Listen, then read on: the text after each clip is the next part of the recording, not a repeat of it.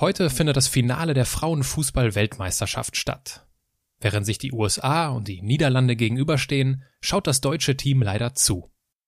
Das packende Halbfinale zwischen den USA und England habe ich mir noch angeschaut. Kommentiert wurde dieses, genauso wie einige andere Spiele dieser WM, von meiner heutigen Gesprächspartnerin, Claudia Neumann.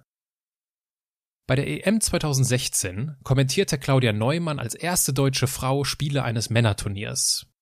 Als ich sie das erste Mal hörte, war das ungewohnt. Das gebe ich zu.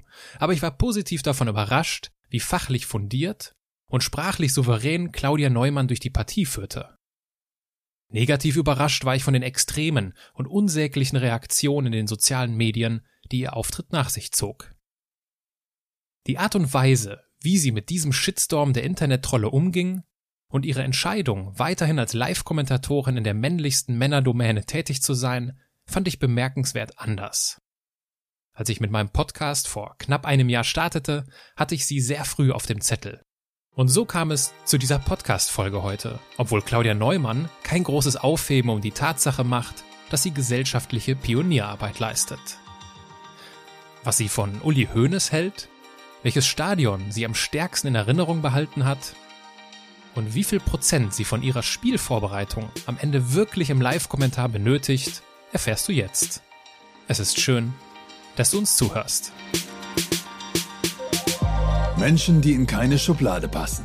Geschichten voller biografischer Brüche. Inspiration, um neue Wege zu gehen. Auch Models können Doktor sein. Erfolgsmuster von Andersmachern. Der Podcast mit Wirtschaftswissenschaftler, Model und Berater Dr. Aaron Brückner zur Kommunion kriegte man dann eine, eine, eine Reitausrüstung, geh doch mal lieber reiten und so. Ähm, also da, da, da gab es schon der, den einen oder anderen äh, subtilen Versuch, äh, die Weichen in eine andere Richtung zu stellen. Aber irgendwann haben sie es dann aufgegeben. Könnte mir nicht vorstellen, weder damals noch heute so einen klassischen 9-to-5-Job zu haben. Dieses Rast- und Ruhelose, ähm, das hat immer zu mir gepasst, ja mal irgendwann äh, über sich selber zu hören, sie war die erste Frau. Das bringt mir nichts. Das kommt nicht in, in mich hinein, das kommt nicht in mein Herz, das gibt mir keinen Mehrwert fürs Leben.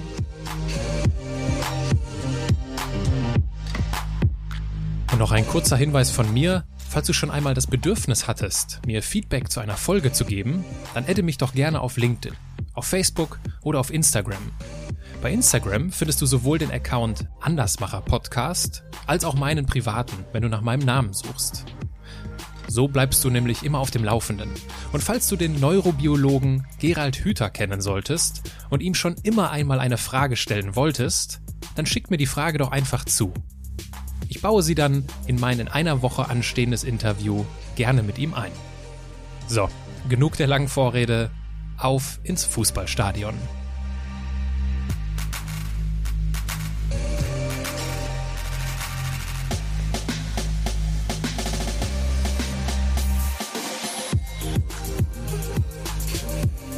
Frau Neumann, herzlich willkommen in meinem Podcast. Vielen Dank. Ich beginne meine Gespräche immer mit einem kurzen Steckbrief. Ja. Ihr Name? Claudia Neumann. Ihr Alter? 55.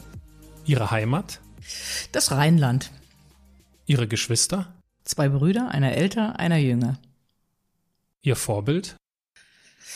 Ah, das ist eine schwierige Frage. Vorbild so direkt habe ich keins. Äh, in Kindertagen gab es natürlich immer Idole, wie man die so hat, wenn man sportbegeistert ist. Aber so ein Vorbild im Sinne, dem würde ich jetzt nacheifern wollen oder anstreben, das zu tun, ähm, habe ich nicht. Nee, ich ähm, gucke mir das Gute von vielen Leuten ab. Wer war denn so dann in der Kindheit so ein Idol, was Ihnen da spontan einfällt? Na, wenn wir, wenn wir über meine Fußballleidenschaft reden, äh, Wolfgang Overath, das war das erste große Idol, das ich hatte. Das passt ja auch zum Rheinland. Ja, mhm. genau. Der wohnt um die Ecke ähm, des Ortes, wo ich aufgewachsen bin. Angenommen, Sie säßen abends an einer Hotelbar. Was des Öfteren vorkommt, leider. Was gut ist. was würden Sie trinken? Ähm, das kommt immer drauf an, wenn ich einen anstrengenden Tag hatte und es ist ein Sommer, lauer Sommerwettertag, ähm, dann ein eiskaltes Bier. Ein eiskaltes ja, Bier. Ja. Jetzt nehmen wir mal an, ich säße auch an dieser Bar. Mhm. Ich würde wahrscheinlich einen halbtrockenen Riesling trinken und wir würden ins Gespräch kommen. Ja. Worüber würden Sie sich am liebsten mit mir unterhalten? Das ist eine gute Frage. Es kommt darauf an, äh, aus, aus, aus, welcher, aus welchem Zusammenhang ich gerade komme und an dieser Hotelbar säße. Säßen wir beispielsweise im Rheingau, da wo der Riesling herkommt, mhm. und haben einen Blick auf den Rhein. Und es war beispielsweise jetzt gerade Ostermontag, also das Wetter war toll. Dann würde ich Sie erstmal fragen, wie haben Sie diesen wunderschönen Tag ähm, verlebt? Was haben Sie gemacht und warum haben Sie es gemacht? Das würde ich Ihnen erzählen. Ich würde Ihnen dann von dem wunderbar sonnigen Familienwochenende erzählen und würde Sie dann wahrscheinlich relativ schnell irgendwie fragen, sagen Sie mal, was machen Sie eigentlich so beruflich? Komischerweise kommt man da relativ schnell drauf, ja. Weil man vielleicht Menschen irgendwie, die man vorher nicht kennt, erstmal ein bisschen verorten möchte. Vielleicht liegt es daran, in der Tat. Urlaubsbekanntschaften, das ist ja auch der Klassiker. Ne? Wenn man mhm. Menschen am Strand kennenlernt, mit denen so ein Beachtennis-Spielchen macht, fragt man dann, und was machst du so? Ja, das, das ist tatsächlich so, um vielleicht erstmal eine Orientierung zu bekommen. Ja, äh, würde ich wahrscheinlich die Rückfrage dann auch stellen, ja. Wie würden Sie denn die Frage beantworten? Also mit, wo, womit würden Sie mich dort äh abspeisen. Ich würde, ich würde, ich, würde, ich glaube, das habe ich auch immer in der Vergangenheit gemacht. Aber ich bin, ich bin Journalistin, ja, und dann kommt immer die Frage, für welche Zeitung denn? Oh, nee, ich sag nicht Zeitung, Fernsehen und in welchem Ressort? Ja, Sport. Ach so, hm. Äh, was denn hauptsächlich? Ja, Fußball. Ah, und welcher Fernsehsender? Ja, das ZDF. Und dann, ah, und dann, und dann sind die meisten, wenn sie sich für Sport und respektive für Fußball interessieren, natürlich Feuer und Flamme und dann unterhalten wir uns über Fußball. Ist verrückt, ne? Stellen Sie sich vor, an dieser Bar, wo wir da sitzen und uns über Fußball unterhalten, ein wunderbares Thema, würde jetzt plötzlich auch Wolfgang Overath dazukommen und würde sich gegenüberliegend an die Bar setzen. Mhm. Wie würden Sie reagieren? Gute Frage. Das ist eine sehr gute Frage, weil ich weiß nicht, ob er mich noch kennt von früher. Wir hatten mal die ein oder andere Begegnung. Ähm, also ich würde auf keinen Fall hingehen und ein Autogramm erbitten oder so. Ähm, je nachdem, in welcher, in welcher Gesellschaft er wäre, wenn er da mit Familie oder mit Freunden wäre, da würde ich ihn natürlich in Ruhe lassen und gar nichts machen. Wenn da irgendwie mal ein Blickkontakt aufkäme und ich merkte, er erinnert sich vielleicht, äh, irgendwoher kenne ich das Gesicht, dann würde ich vielleicht ähm, mal den Kontakt suchen. Was würden Sie ihn fragen? wie es ihm geht, vor allen Dingen. Und ähm, was, das ist ja eine legitime Frage, ist ja auch nicht mehr der Jüngste. Ähm, und äh, was sein Fußballspiel heute macht. Denn man weiß ja von ihm, dass er bis in sein Alter jetzt dann doch, ich glaube, er ist über 70, ist gerade 70 mhm. geworden, immer noch total fit ist, körperlich, ähm, geistig glaube ich auch. Und noch immer sehr ambitioniert und, und äh, vor allen Dingen ehrgeizig Fußball spielt. Das ist beim Fußball ja nicht ganz so einfach, weil da spielen ja Leute mit ihm und die leiden, wie ich hörte. Die leiden immer, weil ihm das nie gut genug ist, was die anderen machen. Ja, ich glaube auch, dass Wolfgang Overath dort aus seinem Leben einige Geschichten dann zu erzählen hätte. Wir wollen heute ja über Ihr Leben sprechen. Angenommen, Sie müssten ein Buch über Ihr Leben schreiben. Wie würde der Titel lauten? Jetzt erwischen Sie mich völlig auf dem falschen Fuß. Ich schreibe nämlich gerade ein Buch. Ja, dann erwische ich Sie doch auf dem richtigen Fuß. so kann man es auch sehen. Äh, ja, aber da ich ja in dieser Branche ähm, eher Anfängerin bin, ähm, habe ich gelernt, äh, das, oder ich bin dabei zu lernen, ähm, ähm wie wichtig viele Dinge äh, bei der Struktur eines Buches sind. Unter anderem auch der Titel. Das ist ähm, dann doch ein Tick anders als beim Fernsehen. Deswegen sind wir uns noch nicht 100% sicher, aber es gäbe natürlich eine Menge äh, Headlines, die möglich wären. Ich äh, tendiere dazu, die ähm, abgedroschenen Fußballbegrifflichkeiten wegzulassen, aber es muss natürlich irgendeine Wiedererkennung haben. Also lassen Sie sich mal überraschen. Was ist denn so eine abgedroschene Fußball? Naja, beispielsweise raus aus dem Abseits oder irgendwie sowas, ne? Oder die Abseitsfalle irgendwie so, oder ähm, irgendwas, irgendwas äh, in der in der äh, Gender-Geschichte Fußball, Frauen, Fußball oder sowas. Ne? Wenn Sie jemanden für Ihr Vorwort gewinnen wollen würden, ja. Von wem würden Sie gerne das Vorwort schreiben lassen? Das kann ich jetzt noch nicht verraten, weil ich bin in guten Kontakten. ich habe auch schon, ich habe auch schon äh, mit Menschen darüber gesprochen und auch schon ähm, positives Feedback. Ähm, ich will es ein bisschen anders gestalten als im vielleicht üblichen Rahmen oder erwartbaren Rahmen. Braucht dafür mehrere Leute und wenn das alles so klappt, dann äh, bin ich sehr happy. Anders ist immer gut. Anders, ja, es soll lustig werden.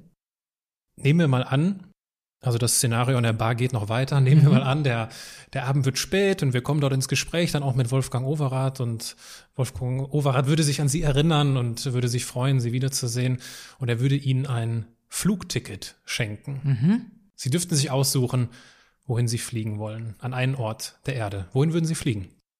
Also wenn er tief in die Tasche greift und mir einen Business-Class-Flug bucht, dann würde ich super gerne noch noch Neuseeland fliegen.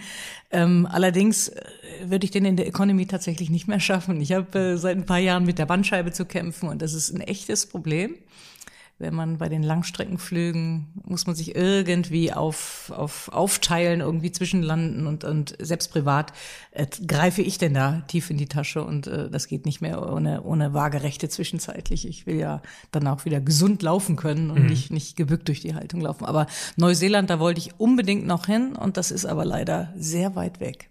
Spricht da ein Herr der Ringe-Fan oder woher die? Nee, gar nicht. Ähm, einfach, einfach, also Australien kenne ich. Äh, man kann nicht sagen, ja. dass man Australien kennt, aber da war ja. ich schon zweimal. Ähm, bis nach Neuseeland drüber hat's mich noch nicht äh, getrieben, aber ich bin ein großer Fan von äh, wunderbarer Natur und ähm, hätte da Lust, mal ein paar Wochen, ob das mit dem Wohnmobil oder normal mit dem Auto und dann mit, mit Pensionen ist, ähm, mich zu bewegen, ja. Es, äh, die, die Natur reizt mich da, ja. Gab es denn einen Ort, den Sie in Ihrem Leben besucht haben, wo Sie so am intensivsten dieses Gefühl von wunderbarer Natur gespürt haben? Oh, da gab's viele, da gab's viele Orte. Ähm, Habe ich neulich mich auch gerade wieder mit meinem Lieblingskollegen drüber unterhalten beim Tennis, ähm, dass wir beispielsweise 2010 war das vor der Weltmeisterschaft Südafrika. Wir kannten beide die Kap-Region gut, weil wir da beide privat schon mehrfach waren. Aber wir waren am Ausgangspunkt Johannesburg quasi stationiert und dann haben wir gesagt, komm, lass uns ein paar Tage früher hinfliegen privat. Wir schauen mal oben Krüger Nationalpark und so weiter. Und dann hatte ich mich aber so ein bisschen schlau gemacht. Und da ich auch schon mal vorher eine Safari und das alles gemacht hatte, das kann ja sehr aufregend sein, kann aber auch nervig sein, wenn man da im Jeep sitzt und irgendwelche nervigen Touristen da mhm. ähm, ähm, neben sich sitzen hat.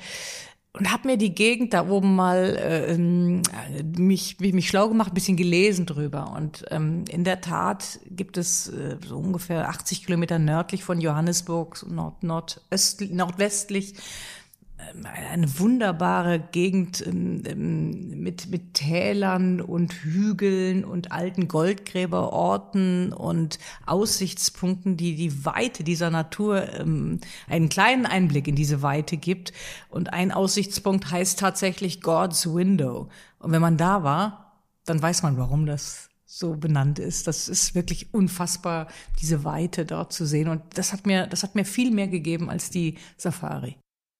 Sie sprechen mir aus dem Herzen. Also ich bin ein großer Südafrika-Fan und habe ähm, viel Zeit dort verbracht, sowohl in Kapstadt als auch in mhm. der in der Region um den Krüger Park, mhm. genau genommen in der, in der, Region von Limpopo. Das ist mhm. so vier Stunden Fahrt von Johannesburg, mhm. aber mehr so nordöstlich die Richtung. Ja. Und ein äh, guter Freund, der leider verstorben ist, hat dort seine Farm gehabt. Und wenn man bei ihm auf der Terrasse gesessen hat, hat man in diese Weite geschaut. Und das war wie aufs Meer schauen. Ja. Nur, dass es halt der afrikanische Busch ist. Ja. Und ich habe das sehr, sehr lieben gelernt. Also eine wunderschöne Region dort unten. Wobei ich auch das Meer auch stundenlang angucken könnte. Genau. Stundenlang. Absolut. Das ist ja. äh, diese Weite, diese, diese, diese Endlosigkeit, diese vermutete, ist, ist wunderbar, ja.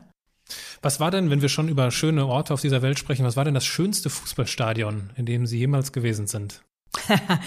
ich als Rheinländerin müsste jetzt Köln sagen. Also ich finde das wirklich, ich finde das wirklich, das Rheinenergiestadion in Köln nach dem Umbau ist wirklich top, top geworden. Ich finde es auch äh, architektonisch wirklich äh, sehr, sehr schön mit diesen Türmchen und über die Stimmung brauchen wir gar nicht reden. Aber das Schönste, ich bin kein Fan von diesen äh, neumodischen Arenen, die, die, als wenn sie so eine Haut oben drüber hätten, von denen man am Ende, wenn man vorbeifährt, nur denkt, okay, was ist denn das für ein modernes äh, Multifunktionsgebäude da? Ähm, das, das erinnert mich nicht an Fußball. Also ich mag es tatsächlich eher, wenn das Fußballstadion noch erkennbar ist. In, in, in England gibt es noch ein, zwei, die, mhm. die erkennbar sind. Aber das ist das Schönste, ähm, boah, schwierig. Also Maracana, wissen wir alle, hat eine unglaubliche Tradition, eine Historie und eine quasi eine Legende ist das. Ähm, und das liegt in der Tat auch mitten in der Stadt, in einem Stadtteil, mhm. ähm, wo drumherum Leben ist. Also nicht irgendwo auf, ja. auf, auf, auf Waldwiese, wo man dann lange Zufahrtswege hat und drumherum gar nichts. Also das lebt auch von den Menschen. Ähm, also Maracana hat schon was. Das würde ich schon sagen. Ähm, und ansonsten glaube ich, hat ist es immer eher damit verbunden, was ich in den Stadien erlebt habe, dass man dann sagt, irgendwo, ähm, das bleibt hängen jetzt. Für längere Sticht Zeit. da, sticht da eine Erfahrung heraus, die besonders hängen geblieben ist? Ähm, naja, also äh, Maracana äh, 2014, als die Deutschen Weltmeister wurden, äh, das, das bleibt hängen, auf jeden Fall. Zwei Jahre später die Frauen Olympiasieger, das durfte ich kommentieren, das, das, das Spiel, das bleibt auch hängen. Aber das sind auch andere Geschichten. Wenn ich an, an, an äh, Südkorea 2002 beispielsweise. Ähm, die Menschen, die so rund um Seoul, aber auch unten in, in Busan äh, im, im lebten, die äh, waren keine Fußball-Insider, aber die haben ihr dieses Event in ihrem eigenen Land, das hatte ja damals mit Japan eine Kooperation in der Austragung, ähm, die haben das so angenommen und die haben innerhalb kürzester Zeit ähm, gelernt, dass das stimmungsvoll sein kann und haben selbst dann die Stimmung gemacht. Und da habe ich halt noch, noch, noch in Erinnerung, wie, wie toll die Atmosphäre rund um die Stadien waren. Alle hatten sich diese roten Trikots gekauft, wir dann im Übrigen auch, weil wir da irgendwie solidarisch sein wollten mit den äh, Südkoreanern. Und es war eine wunderbare Atmosphäre die dann äh, bestenfalls im Stadion, wenn es ein gutes Spiel war, fortgesetzt wurde. Aber draußen war, war einfach wunderbar und ganz weit weg von irgendwelchen Krawallen oder, mhm. oder ähm, Ausschreitungen oder ähm, Sicherheitskräften, die einfach Überhand genommen haben. Ähm, in Europa ist das ja nun mal heute äh, so, dass man das machen muss. Das war damals so ein, so, ein, so ein ganz leichtes Gefühl. Das hat mir auch sehr gefallen und es ist auch hängen geblieben, definitiv. Wie nervig waren denn die Vuvuzelas bei der WM 2010 jetzt wirklich? Ja, ich fand sie nervig, ja, tatsächlich. Also wenn's, wenn, wenn das mal einer macht, ist das ja ganz lustig. Aber das war wirklich eine Geräuschkulisse. Wenn man selbst im Stadion war, man, man konnte sich gar nicht mehr mit seinem Sitznachbarn unterhalten. So laut war das und irgendwie war es schon nervig. Wobei, man muss es auch akzeptieren. Es war, war deren Art, ihre Begeisterung Kultur auszudrücken. Ne? Genau. Und das ist ja. die Kultur. Und äh, ich bin dann froh, dass es dann doch nicht die Welle nach Europa übergeschwappt ist. Das war ja für eine kurze Zeit zu, zu befürchten, weil die, weil die Leute alle die Dinger als, als Souvenirs mitgenommen haben. Das hat sich zum Glück nicht durchgesetzt. Nee, das hat sich nicht durchgesetzt, ja. Wenn wir von schönen Fußballstadien gerade sprechen, wissen Sie noch, was Sie am 14. Februar 2018 gemacht haben? Oh. Ah, das war äh, Real Madrid gegen PSG. Korrekt. Ja, Valentinstag, genau, Champions League. Ich erinnere genau, mich. Das, ja, das, Bernabeu, ja. Das habe ich äh, herausgesucht, weil ja. das war nicht nur ein großartiges Spiel und ein weiterer fantastischer Abend für Cristiano Ronaldo, sondern äh, es war tatsächlich das erste Champions League Spiel, was von einer Frau kommentiert oder reportiert wurde mhm. live. Ähm, jetzt ist die Champions League Hymne ja für jeden, der etwas mit Fußball am Hut hat, auch was Besonderes. Selbst für die mit allen Wassern gewaschenen Fußballprofis ist das ja immer noch etwas sehr Besonderes.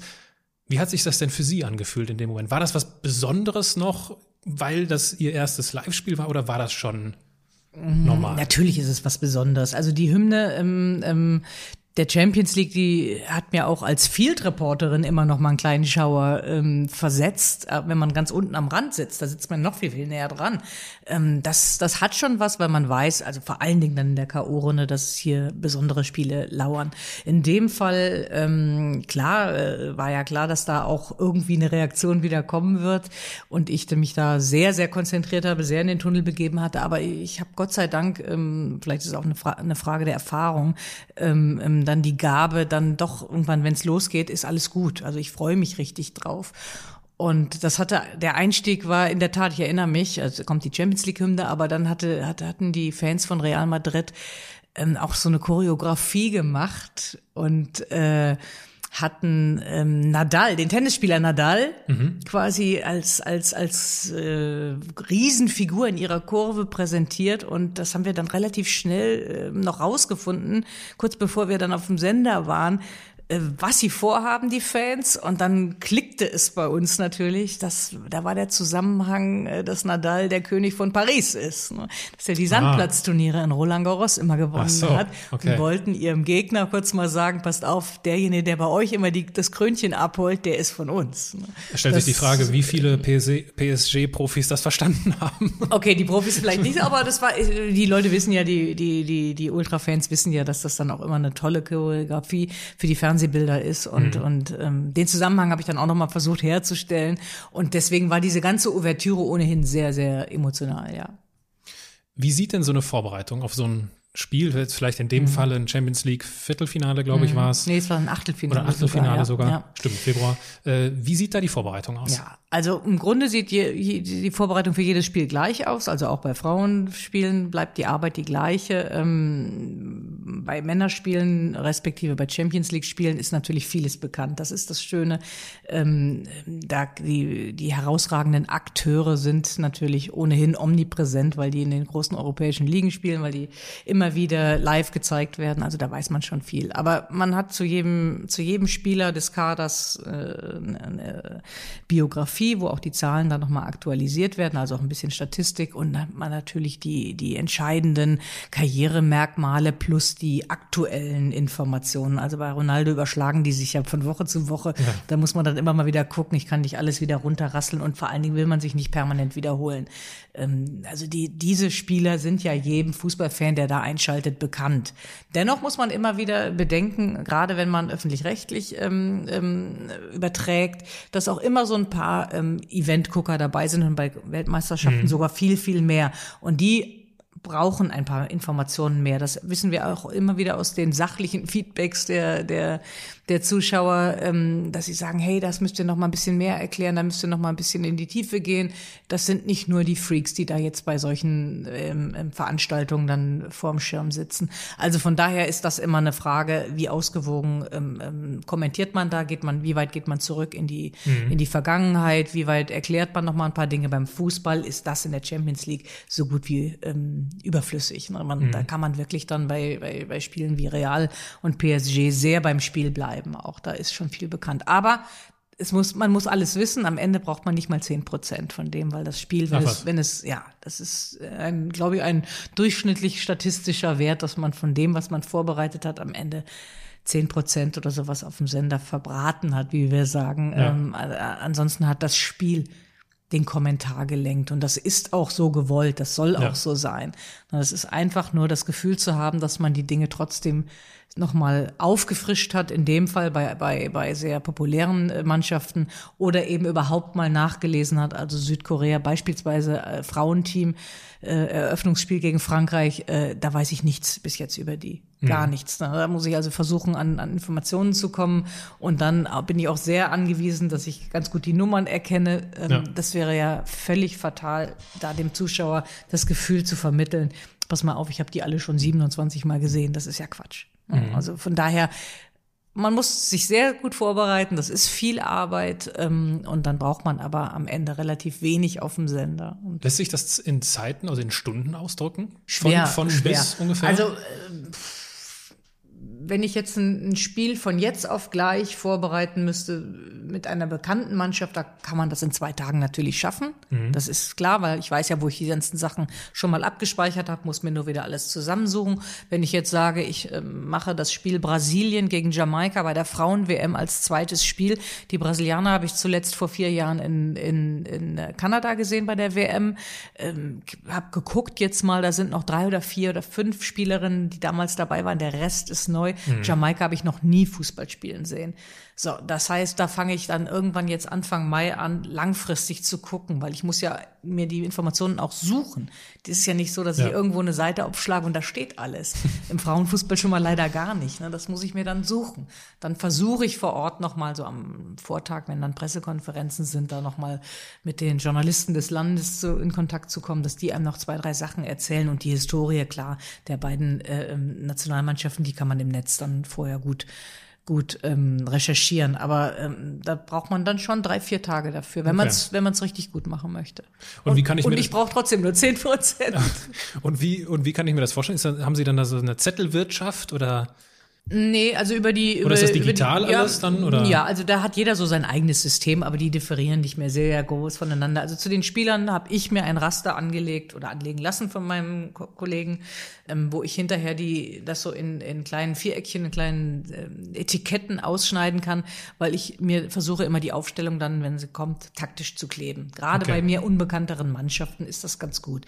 Dann weiß ich schon, okay, wenn ich dreimal hier so, so, so, so eine Flügelflitzerin jetzt in dem Fall mal rechts rechts gesehen habe, alles klar, das ist die, das ist viel einfacher dann zu okay. merken sich. Ne? Ja. Und ähm, von daher habe ich da so ein Raster, das wird alles äh, im Computer gemacht und, und dann, dann ausgedruckt und mal ausgeschnippelt, aber das bleibt natürlich abgespeichert fürs nächste Spiel, wo es dann nur aktualisiert wird. Und, und die diese Allgemeininformationen, je nachdem, wenn die Zeit ist, wird das auch alles im Computer geschrieben. Da kann ich das dann nochmal so ein bisschen visualisieren. Ansonsten, wenn es, wenn es dann ganz eng ist, also es gibt es halt auch oft, dass man dann von einem auf den anderen Tag plötzlich in der K.O.-Runde ein Spiel dazu bekommt, was man vorher noch gar nicht hatte, mhm. die Mannschaften, dann muss das auch alles mal auf Karteikarten funktionieren. Was macht Ihnen denn dabei am meisten Freude beim Live-Reportieren? Um, es ist einfach dieses, dieses ähm, tatsächlich, hier jetzt passiert was und genau in dieser Sekunde versuche ich es einzuordnen. Genau in dieser Sekunde begleite ich es. Ähm, das ist, es hat schon was ganz Besonderes und es, es, es nimmt einen ja selbst auch in der Emotion mit, auch wenn das ähm, nicht immer der Gradmesser ist, wie laut man schreit. Ähm, die Emotion kann sich auch anders ausdrücken in einer äh, schicken Wortwahl beispielsweise. Da gab es Kollegen, die sehr geschätzten Kollegen Reif oder Reti, die das auch mal sehr, sehr ähm, toll ausdrücken konnten und zwar in einer ganz anderen, auf einer ganz anderen ähm, ähm, sprachlichen Ebene, wie ich finde. Ähm, also Emotion und Selbsterleben äh, ist nicht immer nur eine Frage der Lautstärke, sondern ähm, wie ordne ich es ein und wie beschreibe ich es und wie kann ich, wie kann ich es ähm, ähm, rüberbringen, dass es, dass es ankommt, dass das jetzt was Besonderes ist, was man da erlebt gibt es natürlich genauso im umgekehrten Fall, wenn es ein schlechtes Spiel ist. Dann äh, finde ich, ähm, muss man das auch so benennen, ohne, ohne in der Beurteilung ähm, die Fairness zu verlieren. Das ist ganz, ganz wichtig, finde ich. Jetzt gibt's ja, und das nicht nur bei schlechten Spielen, manchmal, oder ich weiß nicht, wie es da vielleicht dem einen oder anderen Zuhörer so geht, mir fällt das manchmal auf, wenn ich Fußball mhm. gucke. Ich denke mir dann manchmal so, oh, der Kommentator hat aber schon lange nichts mehr gesagt wo ich mir so denke, wie, wie fühlt sich das für die äh, Kommentatorin in dem Fall an? Gibt es so Momente, wo Ihnen bewusst wird, oh, jetzt muss ich auch noch mal was sagen? Nee, aber das ist das erste Mal auch, dass ich das äh, aus Zuschauersicht so höre. Hör, wir hören das eigentlich immer nur umgekehrt. Ihr sabbelt uns zu, haltet doch mal den Mund, die Bilder zeigen uns doch alles, wir sehen das doch. Also die fordern eigentlich mehr Sprechpausen ein. Und in der Tat, als ich anfing vor mehr als zehn Jahren mit, mit, mit dem überhaupt Live-Kommentieren, ähm, habe ich auch nicht gewusst, ähm, oder da musste man auch erstmal ein Gefühl dafür entwickeln. Ne? Was ist eigentlich mhm. eine lange Pause? 30 Sekunden können sehr, sehr lang sein. Ja. Aber wenn ich das, wenn ich das zu Hause als, als Fernsehkonsument erlebe, äh, weiß ich genau, der muss jetzt nichts sagen. Ja. Ich sehe es ja. Äh, mhm. Ich sehe da und da ist jetzt überhaupt gar kein, gar kein äh, Kommentar nötig, ähm, weil die Situation jetzt quasi eine Wiederholung längst von dem ist, was er schon eingeordnet hat. Und das hängt natürlich auch sehr davon ab, wie gut die Stadionatmosphäre, also diese Atmo ist. Wenn die mhm. gut ist, finde ich, kann der Kommentator theoretisch sogar länger schweigen. Also ich habe das noch nie gehört, dass ein Zuschauer sagt, so, jetzt äh, würde ich aber gerne mal wieder was hören. Ich kenne das eher nur andersrum. Es kommt selten vor, ja. muss ich zu meiner Verteidigung sagen. Ja. Aber, aber also das einzige Mal, wo ich das mal gehört habe, ist, ähm, aber da muss man, dazu muss man auch sagen, ähm, äh, aus dem Frauenfußball, äh, die Kollegen da, die in diesem, in diesem Geschäft arbeiten, die wollen das ja auch immer gerne als gutes Produkt Produkt verkaufen. Und das ist ja mhm. nicht meine Aufgabe als Kommentatorin. Ja. Und da weiß ich, da habe ich mal, habe ich mal ein Spiel gehabt in der Schweiz, ähm, Schweiz gegen Deutschland und es war relativ klar, Deutschland gewann deutlich, das ist lange her. Und, und es waren da kaum Leute da in diesem Stadion und man hörte die Kuhglocken immer so von der Weide nebenan. Und da sagte mir dann irgendjemand aufs Ohr, du, die Atmo, das ist jetzt ziemlich langweilig, erzähl mal was. So, Krass. und dann bin ich quasi dazu äh, verleitet worden, in, in Phasen, wo nichts passierte auf dem Platz, wo man normalerweise in jedem Männerstadion sehr gut schweigen kann, doch irgendwelche Geschichten zu erzählen. Das äh, Spiel hat nichts hergegeben in dieser Spielphase. Und es war dann am Schirm irgendwie ähm, nicht sehr unterhaltend, wenn man da so die Kuhglocke von nebenan hört. Und da bin ich zum ersten Mal auf diesen Trichter gekommen. Okay, das ist ein Riesenunterschied, wie, wie, die, wie die Stadionatmosphäre auch ähm, am Fernsehschirm rüberkommt. Ob da das Verlangen nach mehr Sprache vom Kommentator aufkommen könnte. Worin unterscheidet sich denn die Live-Berichterstattung eines Fußballspiels bei den Frauen von den Männern? In der Tat oft in der Kulisse. Ähm, ähm, ich kenne kein Männerspiel, jedenfalls nicht, das live übertragen wird, das, das irgendwie ähm, ja von der Atmosphäre schlecht ist. Oder selbst selbst wenn wir äh, zweite, dritte Liga äh, Relegation oder mhm. oder es gab, übertragen ja auch viele die dritte Liga live, da ist ja immer trotzdem eine sehr gute Atmosphäre, weil weil weil die Klientel einfach da ist. Beim Frauenfußball kann es tatsächlich abseits der großen Turniere äh, passieren. Das hat eine Sportplatzatmosphäre dann und und das kann mitunter langweilig werden, wenn dann mal eine Spielphase ist, wo dann auch, ähm, ich sage das immer so im Mittelfeld, so immer diese Fehlpässe hin und her gehen. Das, das Spiel ist eigentlich längst in irgendeine Richtung entschieden. Ja. Ähm, und man hat eigentlich schon die Fehlerquellen alle benannt und irgendwie, man will sich nicht dauernd wiederholen, man will auch nicht irgendwie ähm, so nervig draufhauen oder so. Ja. Das will man ja auch nicht, weil das macht ja keiner absichtlich. Das läuft sich dann halt tot dann, dann, dann wird es schon schwierig. Ne? Dann erzählt man in der Tat entweder ein paar Geschichten oder wenn man sich in einer, in einer, in einer Phase einer, einer interessanten Entwicklung einer Mannschaft befindet, kann man das so ein bisschen versuchen einzuordnen und auf eine andere Ebene zu heben, um davon abzulenken. Aber ich bleibe dabei, grundsätzlich ist es nicht ähm, ähm, unsere Aufgabe als, als äh, Journalisten, die wir TV-Reporter immer noch sind, jedenfalls im Grunde, ja. ähm, ähm, das, das Ereignis zu gestalten, sondern nur zu begleiten. Die, für, für, für, die, für den, das Quantum an Unterhaltung und auch äh, die Qualität des Spiels sind nun mal andere zuständig. Mhm. Jetzt wird dem, dem Frauenfußball ja häufig fehlende Geschwindigkeit äh, vorgeworfen. Wie bewerten Sie die Entwicklung des Frauenfußballs? Ich finde das, kein, ich finde das kein Vorwurf. Das ist, das ist natürlich im Vergleich zu Männerfußball so. Das ist überhaupt kein Vorwurf, das ist eine Tatsache. Deswegen darf man das auch nicht vergleichen. Ne? Die Athletik hat in den letzten zehn Jahren gut zugenommen im, im Frauenbereich ähm, ähm, da sind die, sind die Unterschiede und die Diskrepanzen zwischen nationalem Alltag und internationaler Spitze halt sehr, sehr groß noch. Mhm. Also wenn Sie sich ein WM-Halbfinale oder Finale angucken, werden Sie sagen, wow, das kann aber sehr unterhaltend sein. Wow, die, das sieht richtig gut aus. Und dann gehen Sie mal zu einem Bundesligaspiel, äh, ähm, Achter gegen, gegen, gegen Elfter oder sowas und da werden Sie sehr enttäuscht sein. Ähm, das ist so. Ich finde trotzdem, dass sich da vieles ganz gut entwickelt hat. Ähm, ähm, man darf das nicht vergleichen. Und die Macher und, und Protagonisten, Trainer und Verantwortlichen des Frauenfußballs müssen das immer wieder vernünftig und realistisch einordnen, wie ich finde. Und dann ist, ist allen geholfen. Mhm. Und ich habe gelesen, dass die Moderation, die Radiomoderation eines Fußballspiels ein ganz anderes Handwerkszeug bedarf als eines äh, als jetzt im Fernsehen.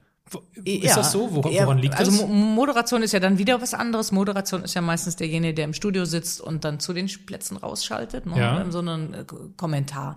Naja, der, der Radiokommentar, das ist ein äh, meine, ebenso kompliziertes Handwerk, wie ich finde, ähm, aber es ist ein anderes Handwerk, weil derjenige hat ja keine Bilder, der das konsumiert. Also muss ich Bilder beschreiben. Ich muss, ich muss, ich muss in einer, in einer kurzen Zeit eine unglaublich große Ereignisdichte so anschaulich wie möglich beschreiben. Ähm, Sie haben ja sicherlich auch schon mal Radio gehört und, sind, und, und, und, und hängen an jedem Wort, was der Reporter oder die Reporterin in dem Moment dann sagt, damit sie sich das vorstellen können, was da passiert. Ähm, und das, das sind ja, muss man auch nochmal unterscheiden, wenn ich dann eine, wie in der Radiokonferenz, in der, in der, in der Hörfunkkonferenz der traditionellen, ja. ähm, der ARD, wenn dann immer von einem Stadion zum anderen geschaltet wird, muss er mir quasi oder die Kollegin äh, ganz kurz erzählen, was alles passiert ist, während wir nicht da waren bei dem Platz und was jetzt gerade passiert, um ein bisschen Spannung hinten rauszumachen. Mhm. Und das in 1,30 oder so viel mehr Zeit haben die ja nie. Das ist, das ist, das ist immer der, also bei der Konferenz. Ne? Ja, das ist ja. immer deren Zeitfenster so ungefähr. Und da muss viel, da muss eine unglaubliche Wortgewalt her, da muss, da muss viel her. Ne? Und da hat aber natürlich der Zuhörer nicht wirklich das Korrektiv. Im Normalfall sitzt er ja nicht vorm Fernseher und hört den Radiokommentar, Stimmt. sondern es sitzt im Auto meistens oder irgendwo, wo er nur das Radio hat. Das heißt, er kann niemals sagen, äh, du Blinder, was erzählst du mir denn da? Er sieht's hm. ja nicht dieses Korrektiv fällt dann in dem Moment weg. Ich habe trotzdem einen unglaublichen Respekt vor dem Handwerk. Das gleiche gilt natürlich, wenn es eine Vollreportage ist. Ne? Das, meistens erlebt man sowas ja, wenn man im Ausland ist oder, oder im Auto sitzt und, und dann wirklich gebannt zuhört. Aber ich kann ihm nicht sagen, du bist eine Pfeife, du siehst das falsch oder das ja. ist, stimmt ja gar nicht. Ich sehe nichts. Ich bin also wirklich darauf angewiesen. Ne? Aber wie gesagt, auch vom Handwerk eine ganz spannende Aufgabe. Auch da nicht in, jeden, in jede stereotype Formulierung zu verfallen, mhm. sondern so ein bisschen eigene Sprache. Ähm, großen Respekt, was die Kollegen und Kolleginnen da machen. Aber eben nicht so anfällig für den, für den Gegenverkehr, hätte ich jetzt mhm. mal gesagt. Stichwort spannende Aufgabe Stellen wir uns vor, es stünde jetzt ein großes Finale an. Vielleicht schafft es ja die, die Eintracht aus Frankfurt noch in das äh, Finale der Europa League. Nehmen wir aber mal die Champions League. Da spielt mhm. jetzt kein, keine deutsche Mannschaft mehr eine Rolle. Mhm. Und sie äh, würden dieses Spiel live reportieren und sie dürften sich einen, oder sie müssten sich einen Co-Kommentator aussuchen. Und mhm. zur Wahl stehen mhm. A. Marcel Reif, B. Wolf Fuss, C. Bellareti. Wen, also, wen würden Sie wählen mhm. und warum? Also alle drei hochgeschätzte, ähm, qualitativ herausragende Kollegen. Das schon mal vorneweg. Ähm, Wolf Fuß hat eine eigene Qualität quasi entworfen, glaube ich. Ähm, spricht sehr, sehr, vor allen Dingen die jungen Fans an, würde ich mal sagen. Ähm, ich ziehe wirklich alle meine Hüte vor, vor seiner, vor seiner Sprache, die eine sehr junge und sehr, sehr spontane, glaube ich, ist. Abgesehen davon ist er auch ein sehr angenehmer Kollege. Man sieht sich ja hin und wieder im Stadion und äh, ich höre ihm in den meisten Fällen sehr gerne zu, weil ich seine Art tatsächlich auch mag. Bin ich aber weit von weg von meinem eigenen Naturell. Ähm, Marcel Reif und Bela Reti, finde ich, sind in einer gewissen Art ähnlich, ähm, haben die Sprache auf einer, auf einer anderen äh, Ebene äh, verpflanzt, hätte ich fast gesagt. Also da, da ist sehr viel mit, mit Metaphern und mit Symbolik dahinter, aber auch ähm, weg von der, von dieser klassischen Fußballsprache. Beide, äh, von beiden kann man sich viel abgucken, immer noch, wie ich finde. Aber man muss natürlich seinen eigenen Stil finden und deswegen authentisch bleiben. Ähm, aber wer jetzt zu mir am besten passen würde, ich glaube, bei Wolf Fuß käme ich nicht zu Wort. Im Sinne von, ähm, nein, das ist, das ist einfach eine eigene, eine eigene Rubrik fast, die er macht. Mhm. Und das finde ich auch gut so. Ähm, bei den anderen beiden äh, würde ich, ja, äh, könnte ich mir gut vorstellen, dass das funktioniert. Auf jeden Fall. Wen ich da bevorzugen würde, kann ich gar nicht sagen. Also ich finde, finde und fand sie beide großartig. Hm dann gestehe ich Ihnen diese Unentschlossenheit ja, zu. Es ist, es ist schwierig. Das ist schwierig. Ich dachte, Sie kommen jetzt so mit Vorschlägen aus der Fußballbranche, so Spieler oder Trainer oder sowas. Ähm. Das greife ich gerne auf. Ja. Ist ja mittlerweile, ich weiß, mir ist es jetzt vor kurzem erstmal so richtig aufgefallen, dass das ja äh, häufig vorkommt. Was ich sehr gut finde, ist begrüßenswert, wenn ehemalige Profis co-kommentieren. Mhm. Hängt natürlich auch vom Profi ab. Ähm, mit wem würden Sie das denn mal gerne machen? Na, erstmal, um das aufzugreifen, das ist ja nicht neu, der Trend, ja. aber der ist äh, nach vielen, vielen Jahren wieder mal eingeschlafen. Das gab's schon mal. Äh, okay. Man muss das wahrscheinlich ähm, äh, richtig, richtig ähm, in der Abstimmung, in der Rollenverteilung klar machen. Wenn man sich gegenseitig permanent ins Wort fällt, ist das, glaube ich, nicht so doll. Und es muss richtig klar sein, der eine ist der Journalist, der auch äh, zur Neutralität in den meisten Fällen, also wenn Deutschland irgendwo im WM-Finale spielt, dann ist das völlig klar, dann darf man mitfiebern. Aber wenn eben Real gegen PSG spielt, dann sollte man einigermaßen neutral bleiben. Und der andere ist derjenige, der mit dem Wissen, mit der Erfahrung des, des, des Aktivseins, der, der, der, der Kenntnis über die Abläufe hat, der, der psychologische Dinge äh, mit einbeziehen kann ähm, und möglicherweise auch noch gute Kontakte in der Branche hat, an die man heute als Journalist ja kaum noch kommt, zumindest im Männerfußball, der hat dann diesen speziellen Mehrwert. Wenn das aufeinander gut abgestimmt ist, finde ich, kann das großartig sein kann aber auch manchmal wirklich äh, überladen sein in der, mhm. in der, in der, in der Plauderei dann irgendwo. Ähm, wenn ich mir jetzt da einen wünschen würde, dann würde ich Jürgen Klopp nehmen. ja, nachvollziehbar.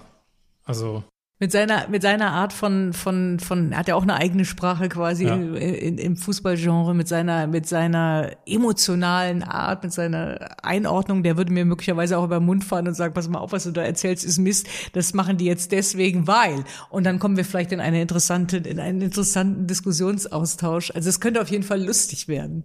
Das glaube ich. Da wäre ich auch gerne dabei. Das glaube wiederum also, ich. wie viel, wie viel Fußballkommentatorin steckte denn in der siebenjährigen Claudia? Ähm, ich muss gerade überlegen, sieben. Also da ging ich ja schon zur Schule, ja. Ähm, ja, also ich bin, bin sozialisiert mit dem, mit dem Fußball wie alle Jungs in dem Alter in, in der Zeit. Das waren die Anfang der 70er. Ähm, also Bolzplatzgekicke mhm. auf der Straße, gegen alles getreten, was irgendwie rund erschien. Ähm, und das Ganze den ganzen Tag nach der Schule bis zum Sonnenuntergang so ungefähr. Und dann kam, kommt, kommt die Geschichte mit, mit, mit äh, Panini-Heftchen sammeln, Autogramme, wenn man mal irgendwo in der Nähe, dann zum, zum ersten Mal ins Stadion. Dann wann ich das erste Mal so dieses Gefühl hatte, dass ich das spannend finde, was die Reporter da machen. Also dieses im Stadion sein war natürlich dann schon mal ein Riesenreiz. Ähm, ob das jetzt ins Richtung kommentieren oder eher dieses Interview machen, mhm. das ist ja auch spannend dann. Ähm, das glaube ich, war als Siebenjährige noch nicht ähm, so richtig herauszukristallisieren. Aber irgendwann habe ich dann in der Tat auch mitgehört, was die da so erzählen, die Kommentatoren. Und, und ähm, dann sitzt man mit den anderen Kids oder Jugendlichen vom Fernseher und, und babbelt mit. Ich weiß nicht, ob ich mir damals dann schon irgendwie gesagt habe, das will ich unbedingt auch machen, aber äh, dieses Genre war schon fest irgendwo im Fokus. Das auf jeden Fall. Gab es denn abgesehen von der, von der Leidenschaft für, für Fußball dann und den Panini-Heftchen, mhm. äh, noch andere Anzeichen dafür, was Sie heute beruflich machen?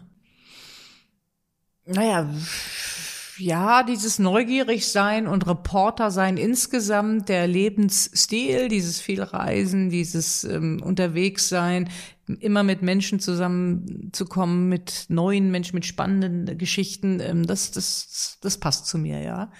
Ähm, könnte mir nicht vorstellen, weder damals noch heute so einen klassischen 9-to-5-Job zu haben. Mhm. Bei allem Respekt, äh, dass da natürlich auch äh, tolle Jobs dabei sind und, und, und, und hochwertige Leistungen abverlangt werden. Aber dieses, dieses Rast- und Ruhelose, ähm, das hat immer zu mir gepasst, ja. Welche, welche Rolle haben Ihre Eltern dabei gespielt? Also wurde das, wurde das unterstützt, diese Leidenschaft für den Fußball, oder gab es da auch mal irgendwie so Kommentare wie, Mensch, jetzt ja, die gab es natürlich. Was willst du denn auf dem Fußballplatz ja. jetzt? Nein, nein, die gab's. Das waren einfach die 70er. Ähm, da können Sie, glaube ich, jede, jede Frau äh, fragen, die das erlebt hat und die irgendwie mit dem Fußball unterwegs war. Das gab ja auch viele Frauen, die damals schon Frauenfußball gespielt haben. Da gab's schon immer so ein bisschen diese, diese Ressentiments. Nicht wirklich Verbote in dem Sinne, aber, aber dann schon mal, ach, muss das denn jetzt sein? Und ach, zur Kommunion kriegte man dann eine, eine, eine Reitausrüstung, geh doch mal lieber reiten und so. Ähm, also da, da, da gab es schon der, den einen oder anderen äh, subtilen Versuch, äh, die Weichen in eine andere Richtung zu stellen. Aber irgendwann haben sie es dann aufgegeben. Wie, aber das finde ich ein schönes Beispiel, mhm. die, die Reit, äh, Reitausstattung oder die Reitausbildung mhm. zur Kommunion. Wissen Sie noch, wie sich das für Sie angefühlt hat? Na, ich habe das auch erstmal mitgenommen. ich habe dann sofort hier äh, Reithose, Reitstiefel, Helm, zack. Und das passte ja auch so zu der Zeit mit Bonanza und den Western, die damals liefen, oder Karl May. Ähm, also ich habe das auch gemacht, aber ich habe das relativ früh für mich äh, festgestellt, das ist nicht, nicht, nicht das, wonach das Herz schreit. Also ich habe es ganz witzig gefunden. Ich glaube, jedes Mädchen damals in, in der Zeit hat geritten. Das war irgendwie so das, das einmalig, einmalig in der Woche das Hobby für Mädchen. Das hat dann später sogar noch mal eine, eine Intensität bei mir bekommen, aber, aber nie die ganz große Liebe. Deswegen mhm. ähm, habe ich es irgendwann verstoßen. Ich habe in einem Interview gehört, dass Sie gesagt haben, Live-Reporterin hat sich ergeben. Es war nie mein mhm. großes mhm. Berufsziel. Ja, jedenfalls nicht das Ausgemachte, während ich äh, in der Berufslaufbahn dann war. Ne? Das war mhm. einfach, ähm, ich habe, das ist heute ein bisschen anders, die die Struktur. Ne? Heute ähm, durch die durch die äh, digitale Welt ähm, sucht man Talente für bestimmte Tätigkeiten, ob das Moderation ist, ob das Kommentar ist, ob das äh, ganz andere Dinge in dieser Branche sind. Früher ist man ja eher so äh, in diesen Beruf gekommen und und hat dann von der Pike auf so eine Tätigkeit nach der anderen gelernt. Und beim Fernsehen war es halt so, dass man dann auch relativ schnell für sich rausfinden musste, erstmal, was liegt mir eigentlich? Denn äh, wenn man TV Sportreporter ist, hat man ja trotzdem ganz viele verschiedene Tätigkeitsbereiche. Man kann äh, die Bildregie äh, machen, man kann Studioregie machen, also dieses künstlerische, gestalterische, man kann Filme machen, so fangen die meisten an, so habe ich auch angefangen, man kann aber auch äh, relativ früh in den, in den Bereich, ich möchte gerne Sendungsleiter machen, also bin redaktionell verantwortlich für sowas, ähm, Dokumentationen, äh, der investigative Journalismus kriegt jetzt Gott sei Dank eine größere äh, Fläche und eine größere Bedeutung. Ähm, das findet man dann irgendwie so in den ersten, in der ersten Zeit raus. Da ich aber dann tatsächlich relativ schnell den Step zu ran gemacht habe, war natürlich mhm. der Bezug zum Umsetzen, zum Reporter sein relativ schnell da. Und ich habe aber auch angefangen mit den kleinen Nachrichtenfilmchen. Boris Becker hat mal wieder in zwei Sätzen irgendwo gewonnen oder sowas. Ähm, bis über die längeren Filme, die ersten Spielzusammenfassungen, ähm, mit zweiter Liga, dann erster Liga, dann wurden die länger, dann, dann war es das Topspiel, also das, das, das herausragende Spiel des Tages, das ich dann auch äh, kommentieren durfte in, in diesen 12, 13 Minuten Längen. Ähm, so, und dann irgendwann, irgendwann, äh, klar, man hat sich das immer gedacht, wäre das was? Ich hatte sehr großen Respekt vor dem Handwerk und irgendwann kam dann ein Kollege, der, der, der im Frauenfußball so der äh, redaktionelle Leiter des Ganzen war, auf mich zu und sagte, willst du dir das nicht mal überlegen? Überlegen, ob du dir das zutraust, im Frauenfußball mal live zu kommentieren. Und dann haben wir, habe ich gesagt, ja, also ich würde es gerne mal probieren. Mhm. Und dann haben wir tatsächlich erst so intern Probekommentar gemacht und, und sofort gemerkt, ah, da sind die Ansätze sind gut, das ist noch nicht gut, da müssen wir noch hin, das ist zu deskriptiv, da muss man noch viel mehr am Spiel bleiben. Das sind ja Handwerksgeschichten, die sich natürlich auch im Laufe der Zeit gemessen am Zeitgeist dann immer so einen kleinen Tick verändern. Aber uns ging es ja erstmal darum zu sagen, okay, das Handwerk, das kriegen wir jetzt hin und darauf kann man aufbauen.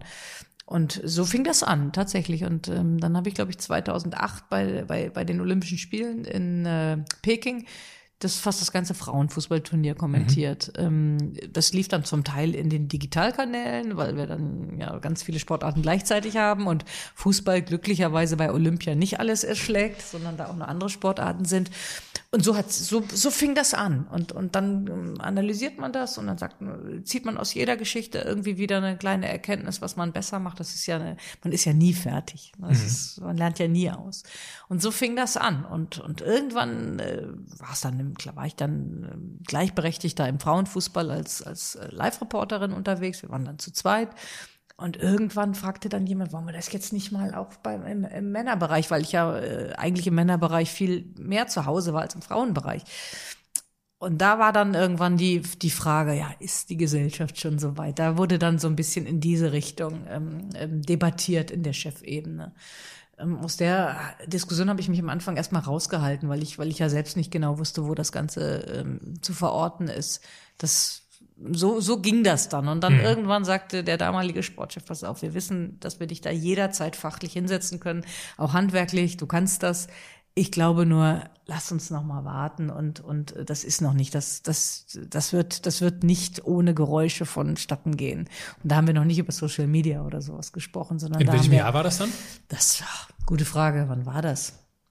2010 vielleicht oder okay. sowas oder 2000 nee nach 2011 nach der Frauen-WM mhm. so irgendwann genau direkt nach der Frauen-WM war das glaube ich ja wenn Ihnen jemand im Studium der Germanistik, Pädagogik und des Sportes gesagt hätte, dass Sie später einmal die erste deutsche Frau sind, die ein Champions League-Spiel live reportieren. Wie hätten Sie reagiert? Gute Frage. Äh, ist ja immer schwierig, das so im, im Rückblick zu sagen. Also ich kann nur sagen, dass mir äh, die Bedeutung von erste Frau überhaupt nicht äh, gefällt, sag ich mal. Das mhm. ist überhaupt nicht mein Bestreben gewesen, ob nun erste, dritte, siebte oder hundertste, das ist ja völlig egal. Ich mache das, was ich für richtig halte, zum, zum Zeitpunkt, für den ich für richtig halte ähm, und kann mich erfreuen, wenn ich ähm, ähm, Menschen habe, die das zu verantworten haben, die in Chefpositionen sind, die ähnlich denken wie ich und den Weg mitgehen und dann vor allen Dingen, wenn es mal schwierig wird, auch da sind. Das ist 100 äh, Prozent der Fall gewesen und alles andere ist für mich zweitrangig. Das spielt für in meinem Leben, für, der Wert für mein Leben ist, ist, ist, ist geht gen Null mal irgendwann äh, über sich selber zu hören, sie war die erste Frau, das bringt mir nichts, überhaupt nichts. Es gibt mir nichts und das ist keine Kokettiererei. Ähm, das ist einfach, ähm, das kommt nicht in, in, äh, in mich hinein, das kommt nicht in mein Herz, es gibt mir keinen Mehrwert fürs Leben. Das macht das, also das nehme ich Ihnen auch ab. Aber macht das nicht doch so ein bisschen stolz? Ja, da bin ich auch schon öfter gefragt worden, Stolz. Ähm, Stolz, was ist Stolz? Ja, in der Tat. Ich bin zufrieden. Ich bin äh, glücklich mit dem, was ich mache. Ähm, inklusive aller Fehler, die passiert sind auch. Ähm, ich bin auch mal gefragt worden, zuletzt, was würden Sie denn heute anders machen, wenn Sie in, im, im, beruflichen Bereich, wohlgemerkt, im privaten, das muss man ja immer trennen, da mhm. kann man natürlich immer äh, sagen, das war nicht so richtig toll. Ähm, ich würde nichts anders machen. Äh, zu der Erkenntnis bin ich tatsächlich gekommen, inklusive der, der Fehler, die passiert sind, inklusive der, der Phasen, wo man schwierigere äh, Aufgaben zu bewältigen hatte oder wo man gesagt hat, das ist jetzt gerade nicht so angenehm. Ähm, es gehört einfach dazu. Es gehört zu, zu, zu meinem Werdegang, es gehört zu meinem Denken, es gehört zu meinem, zu meinen Vorstellungen von, von äh, Berufsleben, von, von Werdegang insgesamt. Ähm, und, und da gibt's keinen, da gibt's keinen Punkt, wo ich sage, das hat nicht gepasst oder das war ähm, kontraproduktiv oder das würde ich ähm, im nächsten Leben anders machen. Das, mhm. Ich habe das alles aus Überzeugung und ein, vielleicht möglicherweise auch mit einem mit einer glücklichen Fügung, einem guten Mix aus äh, Bauch- und Kopfgefühl gemacht und äh, kann nichts an, an keinem Punkt sagen, würde ich so nicht wieder tun. Wenn Sie, also ganz abgesehen davon, dass ich es äh, berechtigt finden würde, wenn Sie sagen, ähm, dass Sie, also ich finde, das ist ein Grund, stolz auf sich zu sein für das, was äh, Sie dort geleistet haben, aber auf das, was damit einhergeht, kommen wir ja gleich noch zu sprechen. Mhm.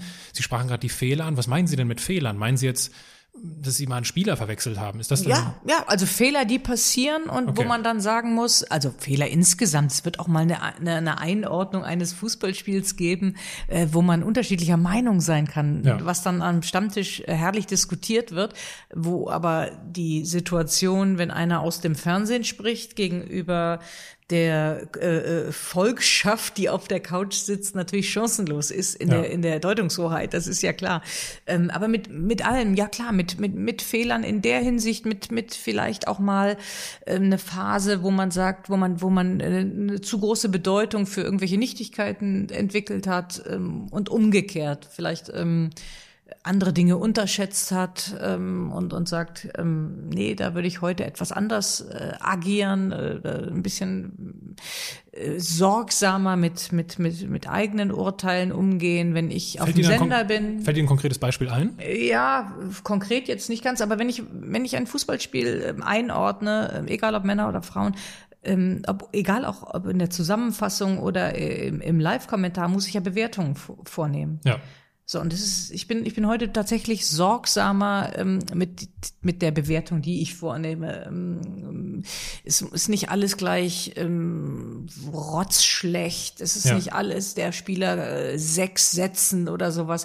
Das kann ich mich nicht erinnern, dass ich das je gesagt habe, aber, aber ähm, sowas gehört sich gar nicht. Es ist nicht nötig. Ich kann sagen, dass der heute ganz schlecht spielt, dass die Flanke wirklich eine Katastrophe ist. Das überlege ich mir dann schon. Ähm, es muss auch deutlich markiert werden. Das ist unsere Aufgabe als Journalist. Aber ich äh, muss immer gucken, da steckt noch ein Mensch dahinter, der, mhm. der das alles entgegennimmt und der sich vielleicht sogar auch mal zu Unrecht ähm, ähm, bewertet fühlt. Und das, äh, dem muss ich selber irgendwie, da muss ich meinem eigenen Maßstab standhalten können. Und das ähm, zwingt mich heute viel, viel häufiger zum Nachdenken, gerade wenn man die Zeit auch hat. Bei Live ist es immer so eine Sache, da ist dann schnell mal was raus. Aber auch, ich bin vorsichtiger, ohne ohne dass ich äh, versuche, die Dinge schön zu reden. Also diesen Spagat äh, mache ich etwas bewusster.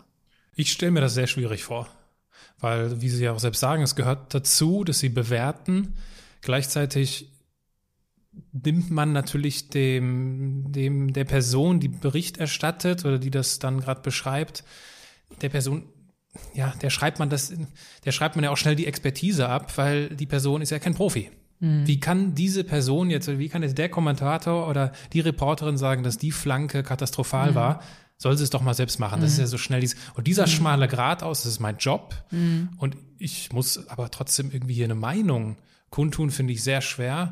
Ich meine, für diese extremen Fälle gibt es dann ja Mario Basler im Doppelpass, der dann äh, in seiner Art so aus meiner Sicht völlig über die Stränge schlägt. Mhm. Aber ich habe da großen Respekt vor vor diesem, ja, es gibt eine bessere Beschreibung als dieser schmale Grat. Ja, es gibt natürlich, äh, also wenn Sie gerade Mario Basler ansprechen, ohne dass ich da jetzt ein Beispiel vor Augen habe, aber ich weiß ja, welche Art äh, der, der äh, ähm, Wortmeldung er äh, ähm, bevorzugt, ja.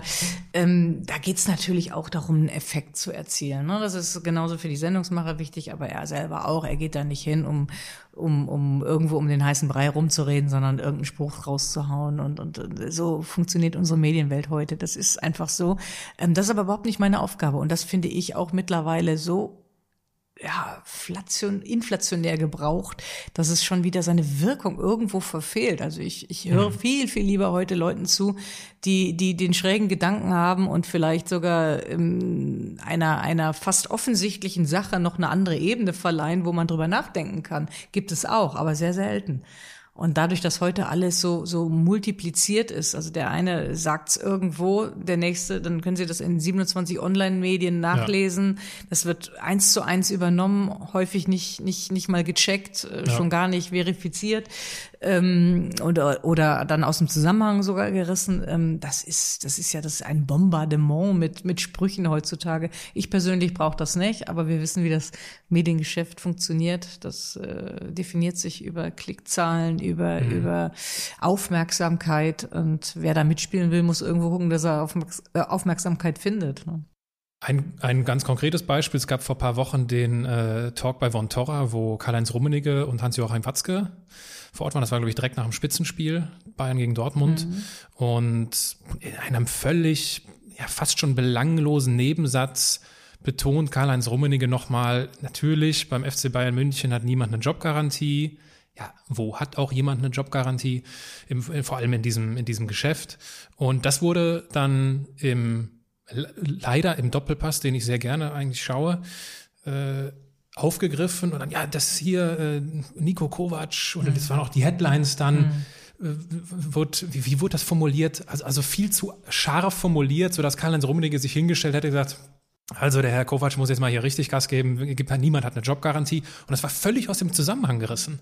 Wo ich mir dachte, zufällig habe ich gerade beide, äh, beide Interviews gesehen mhm. und wusste, dass das völlig aus dem Zusammenhang gerissen war. Und das finde ich, und das ist ja dann unter Reportern sozusagen passiert. Ja, das ist schlecht, das ist ganz einfach schlecht. Wo ich mich wundere. Und dann wiederum kann man sich auch über manche andere Sachen nicht wundern. Ja, nee, das ist äh, schlecht. Da müssen wir Medienleute uns an die eigene Nase fassen. Das ist richtig schlecht. Das ist, ähm, wie gesagt, es wird gar nichts mehr gegenrecherchiert hm. und, und, und, und gecheckt, ob die Fakten erstmal stimmen und dann in welchem Zusammenhang. Es wird, es wird wirklich ähm, einfach auf das, auf die Wirkung äh, ausgegangen, dass damit Wirkung erzielt wird und völlig ohne Rücksicht auf das, was das möglicherweise bei dem, über den geredet wurde, hinterlässt. Ja. Ähm, in der Tat, ich habe mich zufällig am, am Wochenende mit Kovac drüber unterhalten. Nicht jetzt über die, genau, exakt dieses Beispiel, aber wir haben ja gerade eine Phase, wo sehr viele Trainer das Wort erheben, Respektlosigkeit und, und Maßlosigkeit beklagen. Ja, über Jahrzehnte ist immer dann gesagt worden, ja, aber sie kriegen ja genug Schmerzensgeld.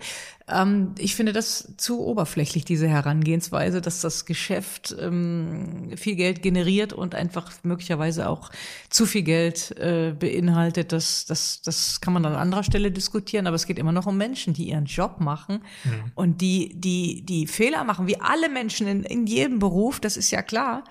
Aber man, man, man, man kann da nicht immer einfach so drüber herfallen, als wenn die alle Pfeifen wären. Mhm. Und nur, nur weil es dann an irgendeiner Stelle auch mal nicht läuft. Das ist völlig normal im Fußballgeschäft. Ne? Und ähm, das ist das, was mich im Moment auch sehr interessiert. Wenn die Trainer selbst oder auch Manager oder Sportdirektoren alle plötzlich ihr Wort ergreifen und sagen, pass mal auf, wir müssen uns mal Gedanken machen, wie wir alle miteinander umgehen. Das eine ist die, die Potenz, die in dieser, in dieser Fußballbranche steckt. Das andere ist aber das, was unsere Gesellschaft betrifft, nämlich der Umgang miteinander. Wie mhm. kommuniziert man? Und wie, wie, wie ähm, ähm, respektlos da zum Teil über Menschen gesprochen wird, ist schon besorgniserregend, wie ich finde, absolut. Was dann wiederum auch sehr besorgniserregend ist, wenn der FC Bayern eine Pressekonferenz veranstaltet, ja. die legendär natürlich ist, aber dann das Grundgesetz da bemüht und drei Minuten ja. später wird da sowas von ausgeteilt. Ja. Ich glaube, das haben die Herrschaften da ähm, auch eingesehen, dass da ja. alles aus dem Ruder gelaufen ist. Ich glaube, man hätte das überhaupt nicht machen dürfen, obwohl es an einer Stelle äh, plötzlich hätte interessant werden können, nämlich als als der Dialog eröffnet worden ist und genau, das aber dann relativ schnell abgebrochen wurde. Da hätte das nochmal interessant werden können, weil da wären die Argumente genau diese nämlich gekommen. Sagen, sie können nicht auf der einen Seite das einfordern und auf ja. der anderen Seite das Gegenteil tun. Und äh, es geht immer noch auch noch um Pressefreiheit. Klar, äh, dass man da, dass man da äh, Grenzen setzen kann und das markieren kann, wenn, wenn, wenn, wenn, wenn Medien schlecht arbeiten. Aber sie haben da alles in einen Topf geworfen ja. an dem, an dem Tag. Das hätte man nicht, nicht viel schlechter machen können, glaube ich. Ja. ja, sie haben eigentlich das gemacht, was äh, sie ja bei, sie haben das gemacht, was sie wiederum den Medien vorwerfen. Ja, ja. Einfach. Ja. Äh, jetzt gibt's zwei, jetzt gibt's, wir stehen jetzt gerade an so einer, an so einer äh, Abbiegung in unserem mhm. Gespräch. Ich wähle eine kurze, äh, ich wähle eine kurze, eine kurze Exkursion. Sie hatten eben auch schon von RAN gesprochen. Mhm. Sie haben ja nicht nur sich mit Fußball beschäftigt. Sie haben sich auch mit der Tour de France beschäftigt mhm. und auch mit dem, mit dem großen Tennis. Gab es denn da besondere Highlights, die Ihnen, Ihnen in Erinnerung geblieben sind? Ja, also ähm, Tour de France 97, äh, der Toursieg von Jan Ulrich, äh, das werde ich natürlich nie vergessen, gar keine Frage, auch wenn die Geschichte rund um Jan Ulrich eine sehr, sehr traurige Fortsetzung gefunden hat, ähm, die hoffentlich ein gutes Ende nimmt.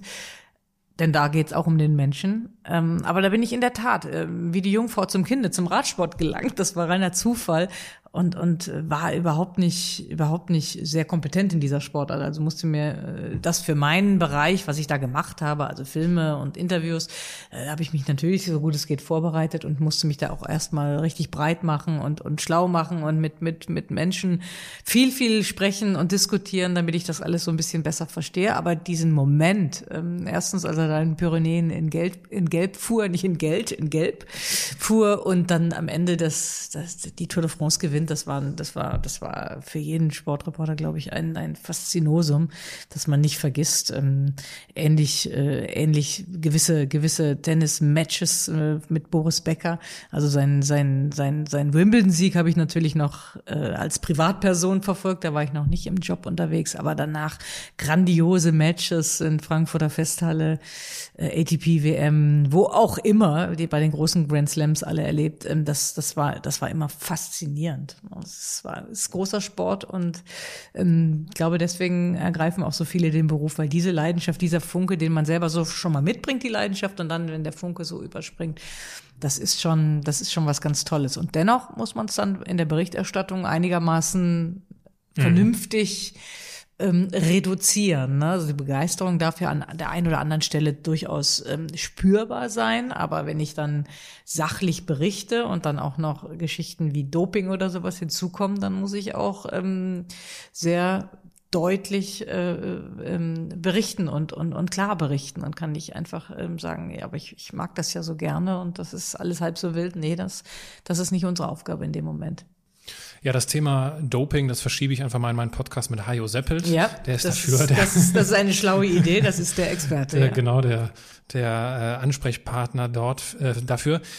Beneiden Sie solche Sportler wie Jan Ulrich oder Boris Becker um ihren um ihren Ruhm und ihre, um ihren Erfolg, wohl wissend, was jetzt ja auch mit solchen Persönlichkeiten dann im Nachgang irgendwie passiert? Nee, also beneiden schon gar nicht. Ähm, also als, als Fan, äh, als ich noch nicht so im Job war, habe ich die natürlich bewundert, das ist klar. Also das waren dann auch noch andere.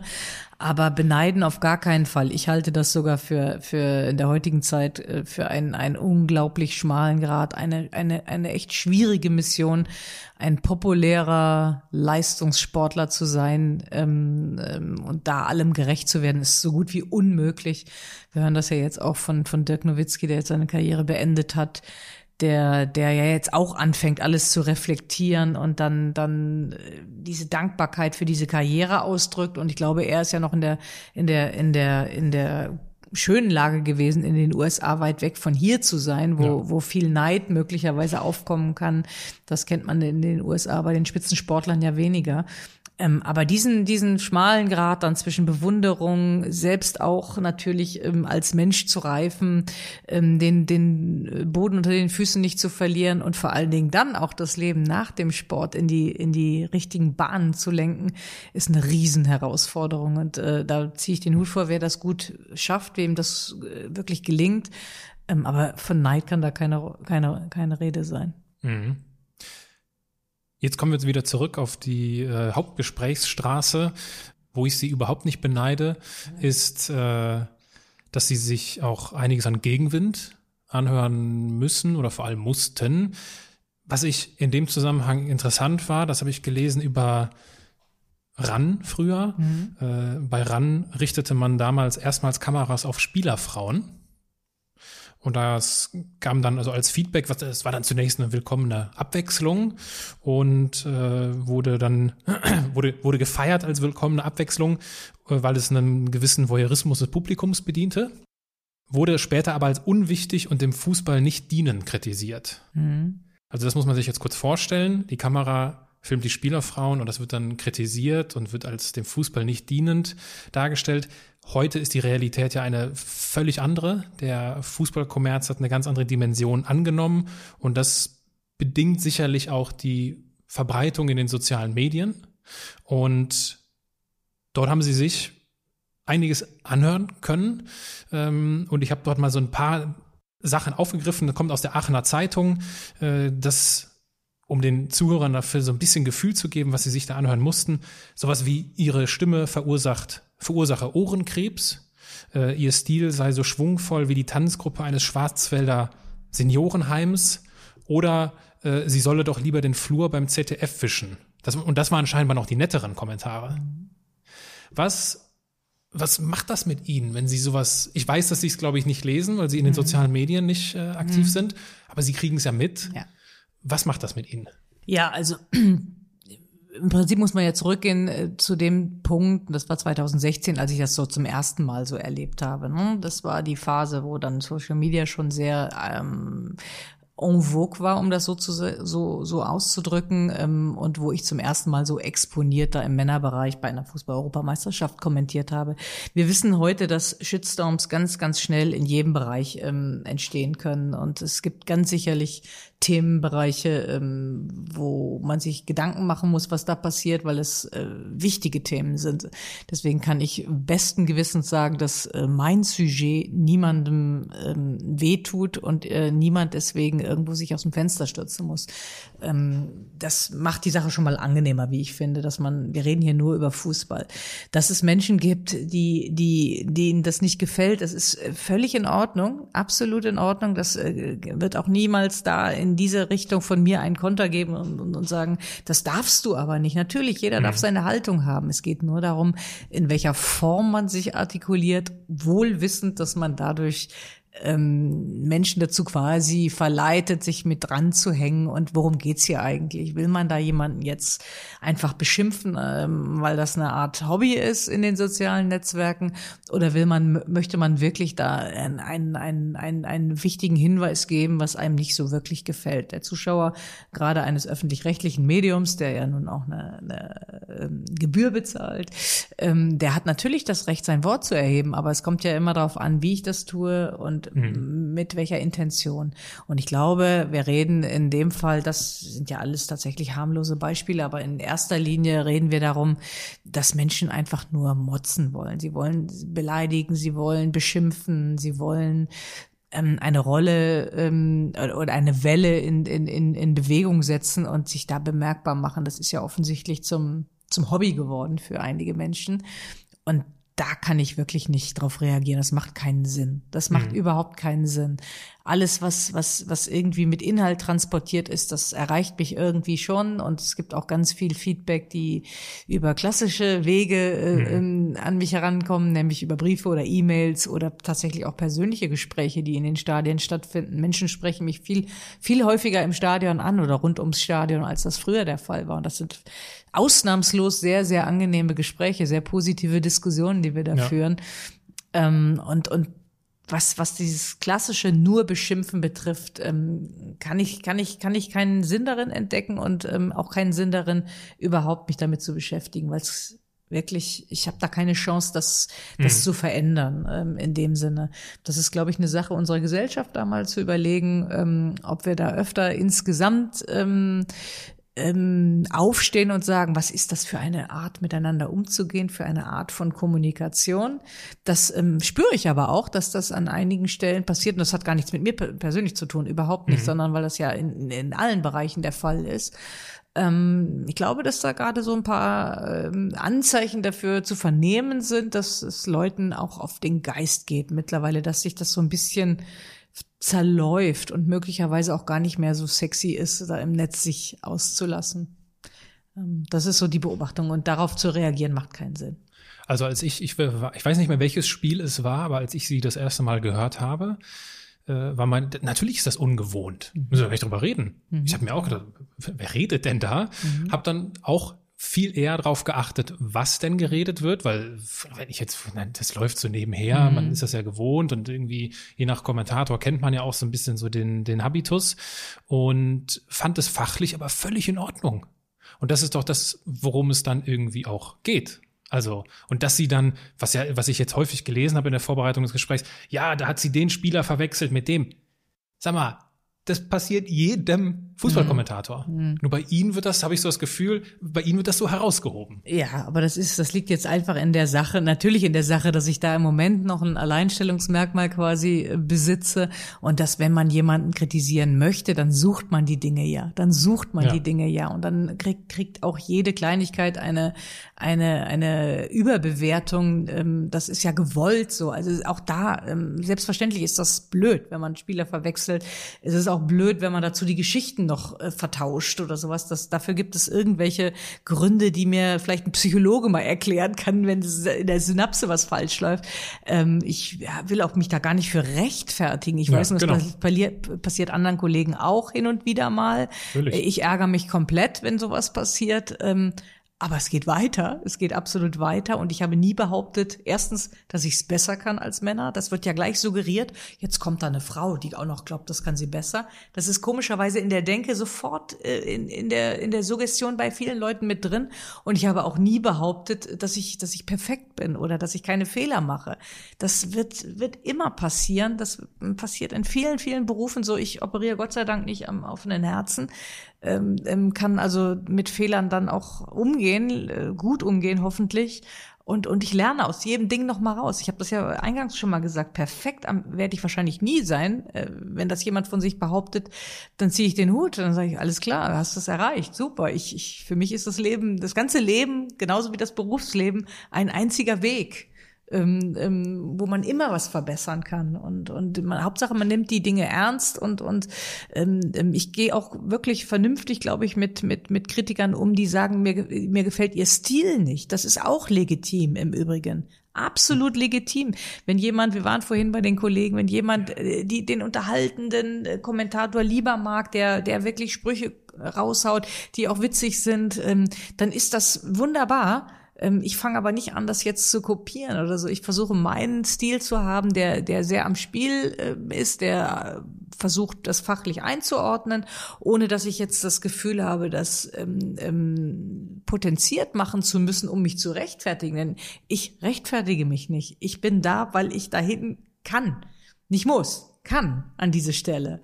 Ähm, und, und, und ich versuche das so gut wie möglich zu machen und, und, und ähm, weiß aber, dass der, der, der Hintergrund absolut ausreichend, also was heißt ausreichend? Ich, ich verstehe genug vom Fußball, Absolut. das weiß ich, ähm, dass mir trotzdem, wie gesagt, Fehler passieren und ich auch mal vielleicht äh, eine Situation falsch einschätze auch, wo man dann fünf Minuten später sagt, ah, das könnte, das geht in die andere Richtung, habe ich eben gerade ein bisschen anders gesehen. Das passiert selbst unter den größten Fachleuten, wenn die im Trainerseminar sitzen, da diskutieren die über solche, ja. es gibt nicht nur schwarz und weiß. Ne? Und, ja. Ähm, ja, und ich meine, selbst hier die Kollegen Marcel Reif und Bellareti, das kann man sich ja dann in den verschiedensten YouTube Kommentarspalten ansehen, die werden ja auch zerrissen bis zum geht nicht mehr. Ja, man kann's, man muss, man muss es einfach sagen, der Fußballkommentar ist, ist ein, ein Genre, wo man es ohnehin nicht allen recht machen kann, das sowieso nicht, weil wenn ich eine Art bevorzuge, habe ich ja automatisch ein bisschen ja. Ressentiments gegen eine andere Art. Äh, und wenn, wenn, wenn derjenige dann irgendwann den Leuten auf den Geist geht, wird er auch zerrissen. Das ist ja, ja verrückt. Das ist, geht ja hin und her. Und das äh, eine, eine ist halt sachliche Kritik und auch eine, eine persönliche Einordnung zu sagen, das gefällt mir nicht so gut, ähm, das ist völlig in Ordnung. Und das andere ist halt wirklich nur beschimpfen, beleidigen und rumnöhlen. Und das ähm, mhm. finde ich gehört ohnehin nicht so sehr in unsere Gesellschaft. Und, und wenn, wenn das trotzdem Leute machen, dann kann ich es ja nicht ändern. Was mich dabei ohnehin gewundert hat, ich weiß noch genau, wie ich als äh, kleiner Junge und dann auch als Jugendlicher draußen Fußball gespielt habe und im Hintergrund lief Radio und da lief natürlich Sabine Töpperwien. Es ist ja gar nichts Neues, dass eine Frau Fußball reportiert. Das verstehe ich dabei nicht. Warum ist das jetzt so eine naja, Riesen... Wie gesagt, das ist ja noch mal was anderes. Das sind ja dann immer diese kurzen Einblendungen. Das ist ja dann nicht so wahnsinnig. Und, und nochmal, ich bin seit, ähm, jetzt muss ich gerade überlegen, 1992 mit Fußballberichten bei RAN auf, auf irgendwelchen Sendern. Es hm. gab nie irgendwie einen Kommentar, auch nicht zu den äh, Pokalspielen, die ich dann zusammengefasst habe. Nie irgendwie was. Das ist natürlich in der, in der Zeit jetzt gekommen, wo es, wo es, wo es äh, so leicht ist, über, über die sozialen Netzwerke sich zu äußern und dann aber auch eine, eine, ja, ich sag mal, eine Stimmung zu entfachen. Ne, und natürlich, mhm. natürlich ähm, gab es immer mal Leute, die das auch angeprangert haben, immer mal wieder, aber nicht in dieser Wucht. Und ich habe viele Live-Spiele schon vorher auch gemacht, auch Männerspiele, aber nicht in dieser Exponiertheit eines großen, eines großen Turniers. Und da kriegen es dann halt Millionen mit. Und das ist auch ein Unterschied, mit Verlaub, ob ich jetzt äh, vor acht Millionen oder vor, vor 80.000 kommentiere. Ja. Das ist, ist ja klar, das, das kriegt eine andere Wertigkeit, dann eine andere Potenz. Und, und so muss man es einfach sehen. Ähm, also wer, wer, wer wirklich langfristig den, den Bundesliga-Fußball äh, ähm, verfolgt hat, der, der soll nur mal ins Archiv gehen. Der wird meine Stimme von vor 20, 25 Jahren finden, als ich äh, sehr an sehr prominenter äh, Stelle Fußballspiele zusammengefasst habe.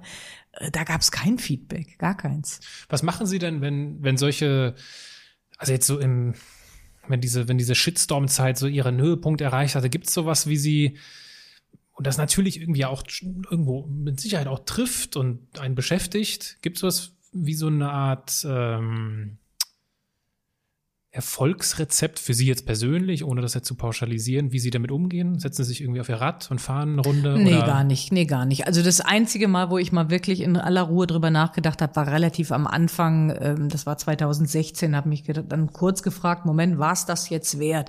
Wie denkt eigentlich deine Familie? Äh, wen kann das vielleicht auch treffen? Ähm, man hat Eltern, Mutter in dem Fall, auch nicht die Jüngste. Und, äh, können die das richtig einordnen? Aber das habe ich dann relativ schnell eruiert, dass sie das alle ganz gut einordnen können, dass alle Menschen, die mir wichtig sind, damit auch kein Problem haben. Das könnte noch sonst eine äh, zusätzlich belastende Komponente sein. Aber insofern, ich nochmal, es, es, es, gibt, es gibt so viele Dinge, die, die aufregenswert sind in unserem Leben in unserer Welt, das kann jetzt einfach nicht der Punkt sein, wo man irgendwo äh, eine Weichenstellung vornimmt und sagt, das geht nicht. Das mhm. geht nicht. Äh, ich habe das jetzt nur im Zusammenhang versucht zu erklären, dass es, dass ich gesagt habe, ich, ich, ich würde niemals alles für für irgendetwas tun. Wenn ich sage, das ist es nicht wert, oder ähm, dann will ich damit nur ausdrücken, dass ich, dass ich durchaus auch andere Inhalte im Leben habe, die ich wichtig finde und dass ich nicht dieser Karrieretyp äh, war, bin, war, weder war noch bin, das will ich unbedingt erreichen. Ich will mhm. jetzt unbedingt auf den Thron XY und die höchste Stufe von, von des, des Fußballreporterseins oder sowas erklimmen. Das, diese, diesen, diesen Ehrgeiz hatte ich nicht wirklich. Das ist ein Step nach dem anderen gewesen oder bei dem anderen, ähm, der sich da ineinander gefügt hat. Und, und ähm, dann kam die Frage, wollen wir das mal probieren? Wollen wir das nicht mal? Und könnte das auch bei den Männern funktionieren? Ist die Gesellschaft so weit? Und das hat mich mitgetragen, das hat mich auch mitentwickelt ähm, in, in, in, in Punkten, die weit über das äh, Fußballfeld hinausgehen. Und das finde ich auch spannend. Das sind auch viele, viele Momente des Mehrwerts, die dabei sind. Sie sagen selbst von sich, dass Sie ein dickes Fell haben. Haben Sie das eher von Ihrer Mutter oder eher von Ihrem Vater? Oh, das ist eine gute Frage. Das war, kann ich gar nicht so genau sagen. Ich glaube fast eher fast von meiner Mutter, würde ich fast sagen, mhm. ja. Aber ich, das weiß ich gar nicht so. Äh, am Ende eignet, eignet man sich das ja ohnehin im, im Laufe des Lebens an. Würde ich mal sagen. Es glaube ich nicht, dass jemand, dass Menschen mit einem dicken Fell geboren werden, sondern man, man, das ist ja alles eine Frage von Lebenserfahrungen und, und wie man damit umgegangen ist. Und wenn man dann sagt, okay, ist es das wert? Lass mal überlegen und wie, wie machen das andere und, und was bringt mich weiter, indem ich mich lange damit beschäftige oder eben nicht. So kommt man ja dann irgendwann zu einer, zu einer Verhaltensweise, als das damals 2016 so schwungvoll losging, habe ich witzigerweise intuitiv so gelassen reagiert das hatte ich mir, ich, ich hatte mir keine Strategie zurechtgelegt, überhaupt nicht, weil ich hatte ich auch gar keine Zeit für. Ähm, das kam wirklich intuitiv und da war ich dann, da war ich dann wirklich mal stolz zu sagen, okay, ich bin nicht aus der Haut gefahren, sondern habe das alles locker ähm, an mir abperlen lassen und das war und ist die richtige Art und Weise, damit umzugehen. Das heißt nicht, dass man sich hin und wieder tatsächlich auch mit den Dingen beschäftigt und dann auch mal sagt, Leute, so geht's nicht. Man muss mal überlegen, ähm, wie man da, wie man da vielleicht auch wieder einen Zugriff bekommt und sagt, überlegt mal, was ihr da tut. Das kann man ja trotzdem machen. Aber ähm, ich bin mal gefragt worden, ähm, ähm, ob ich, ob ich je überlegt hätte, auch mit mit mit Schimpftiraden und mit Hass zurückzuzahlen. Auf die auf die Idee bin ich nicht gekommen und äh, würde ich auch für Quatsch halten. Ja, äh, finde ich auch Quatsch und äh, ganz ohne Schimpf- und Hasstiraden kommen wir zu unseren zwei abschließenden Rubriken mhm. in diesem Podcast. Diese Rubriken gibt es in jedem Gespräch. Das sind zunächst einmal die Halbsätze. Mhm. Ich beginne einen Satz, Sie beenden ihn spontan. Ob Sie das kurz oder lang machen, das ist Ihnen überlassen. Okay. Ganz in meinem Element bin ich, wenn wenn ich im Fußballstadion tatsächlich sitze, ähm, voll besetzt, 60.000, irgendwann äh, laufen die Mannschaften ein und der Sendungsleiter sagt mir, du bist drauf. Wenn ich mehr Zeit hätte, dann würde ich möglicherweise noch mehr gute Bücher lesen. Ich lese sehr gerne, aber ich merke und ertappe mich dabei, dass ich das immer so, so in, in großen Zeitabschnitten mache, wenn ich dann tatsächlich mal mehr eine Auszeit nehme, weil ich einfach viel zu ungeduldig bin und kein Buch lesen kann, was ich dann nicht relativ schnell zu Ende lese. Aber diese Phasen und die, diese Passagen so im Leben, die möchte man öfter und länger haben. Was ich bis heute bereue, ist, ähm, eigentlich gar nichts. Ähm, selbst die Fehler, die ich gemacht habe, ähm, würde ich wahrscheinlich wieder so machen, weil ich ja den, die Entscheidung aus totaler Überzeugung getroffen habe. Ähm, und man kann aus Fehlern viel, viel mehr lernen als aus Dingen, die man richtig macht. Wenn ich nur noch eine Woche zu leben hätte, dann? Das ist eine ganz schwere Frage. Das ist eine sehr schwere Frage, ähm, weil ich in der Tat sogar Menschen kenne, denen solche Dinge fast passiert sind. Also nicht mit einer Woche, aber mit schlimmen Krankheiten, ähm, ähm, wo man ihnen sagt, das wird nicht mehr allzu lange dauern. Ich weiß es nicht, ob ich alles hinschmeißen würde und nochmal richtig durch die Welt jetten würde und, und ähm, das Letzte, was man noch machen will, noch erledigt oder ob man das dann doch so weitermacht, was man bis jetzt gemacht hat und versucht, das zu ignorieren. Ich weiß es nicht. Wie haben diese Menschen reagiert, die Sie dort, äh, wo Sie das mitbekommen haben?